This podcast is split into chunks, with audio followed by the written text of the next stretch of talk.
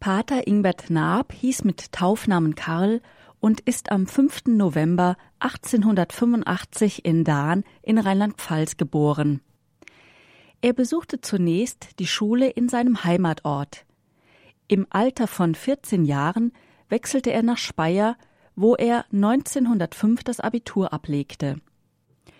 Mit 21 Jahren trat er in Oberbayern dem Orden der Kapuziner bei und nahm den Ordensnamen Ingbert an.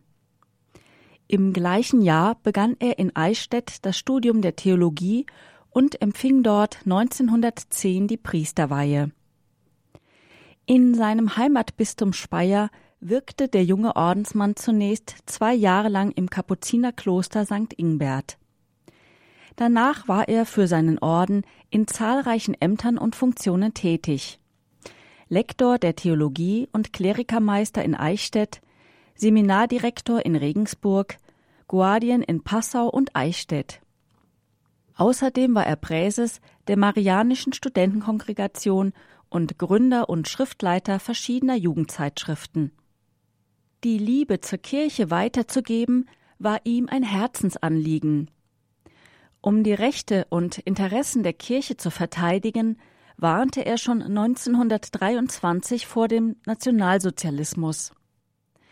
Auch in den darauffolgenden Jahren gehörte er zu den unerbittlichsten Kämpfern gegen die NS-Ideologie. Seine Zeitgenossen kannten ihn als einfühlsamen Seelsorger, Exerzitienmeister und charismatischen Jugendapostel. Am Ende der Weimarer Republik wurde er zum eindringlichen Warner und zum gewissenhaften Verfechter katholischer Glaubensgrundsätze.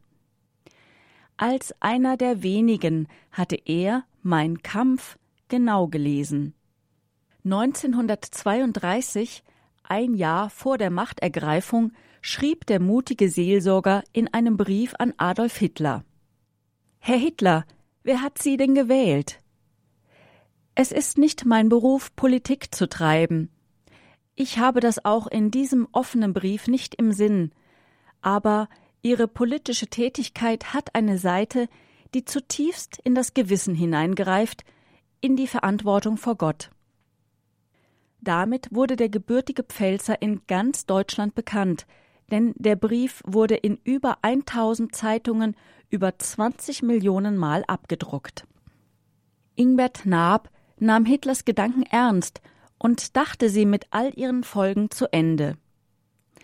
Hitlers Rassenlehre, die konsequenterweise die Unterdrückung Andersdenkender, die Verfolgung ethnischer und religiöser Gruppen bis hin zur Unterjochung anderer Völker in sich barg, stand in unüberbrückbarem Gegensatz zu den Geboten Gottes.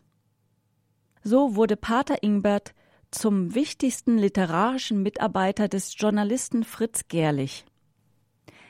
Gerlich war ein Jahr zuvor zur katholischen Kirche konvertiert und hatte von Pater Ingbert die Taufe empfangen. Zusammen gaben sie ab 1932 die Zeitschrift Der gerade Weg heraus, die sich in vielen Artikeln gegen die braune Gefahr wandte. Naab und Gerlich sagten in dieser Wochenzeitschrift wiederholt und mit erschreckender Deutlichkeit die künftige politische Entwicklung vorher. Im Juni 1934 legte Ingbert Naab der Deutschen Bischofskonferenz eine Denkschrift vor mit dem Titel Der Kampf Hitlers gegen die katholische Kirche. Bald darauf wurden die Redaktionsräume gestürmt. Fritz Gerlich, mit dem er freundschaftlich tief verbunden war, wurde verhaftet und am 1. Juli 1934 im Konzentrationslager Dachau erschossen. Doch Ingbert Naab konnte fliehen. Unter dem Namen Peregrinius reiste er über Luzern in die Schweiz, die Tschechoslowakei, Italien schließlich ins Elsass wo er im Kapuzinerkloster Königshofen bei Straßburg Zuflucht fand. Zuvor war er längere Zeit im Kontakt mit der stigmatisierten Therese Neumann in Connersreuth gestanden, die ihm immer wieder geraten hatte, sich vor der Gestapo in Sicherheit zu bringen. So soll er mehrfach sein Versteck gewechselt haben und immer folgte bald danach eine Haussuchung am alten Standort. In seinen letzten Lebensmonaten arbeitete Ingbert Naab als Lektor der Theologie in Königshofen bei Straßburg und hielt pastoraltheologische Vorlesungen. Aufgrund einer Lebererkrankung verschlechterte sich im Februar 1935 sein Gesundheitszustand zusehends. Er starb am 28. März 1935 im Odilien Krankenhaus der Niederbronner Schwestern in Straßburg-Neudorf.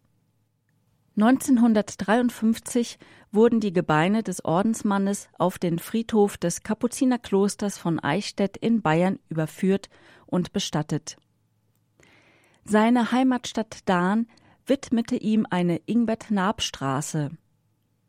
Im Dezember 2005, 70 Jahre nach seinem Tod, wurde dort im alten Rathaus eine Gedächtnisausstellung unter dem Titel Wieder den Zeitgeist eröffnet. Auch in Eichstätt und Landshut wurden Straßen nach dem treuen Priester und weitsichtigen Publizisten benannt, der sein Leben riskierte, um der Wahrheit Gehör zu verschaffen.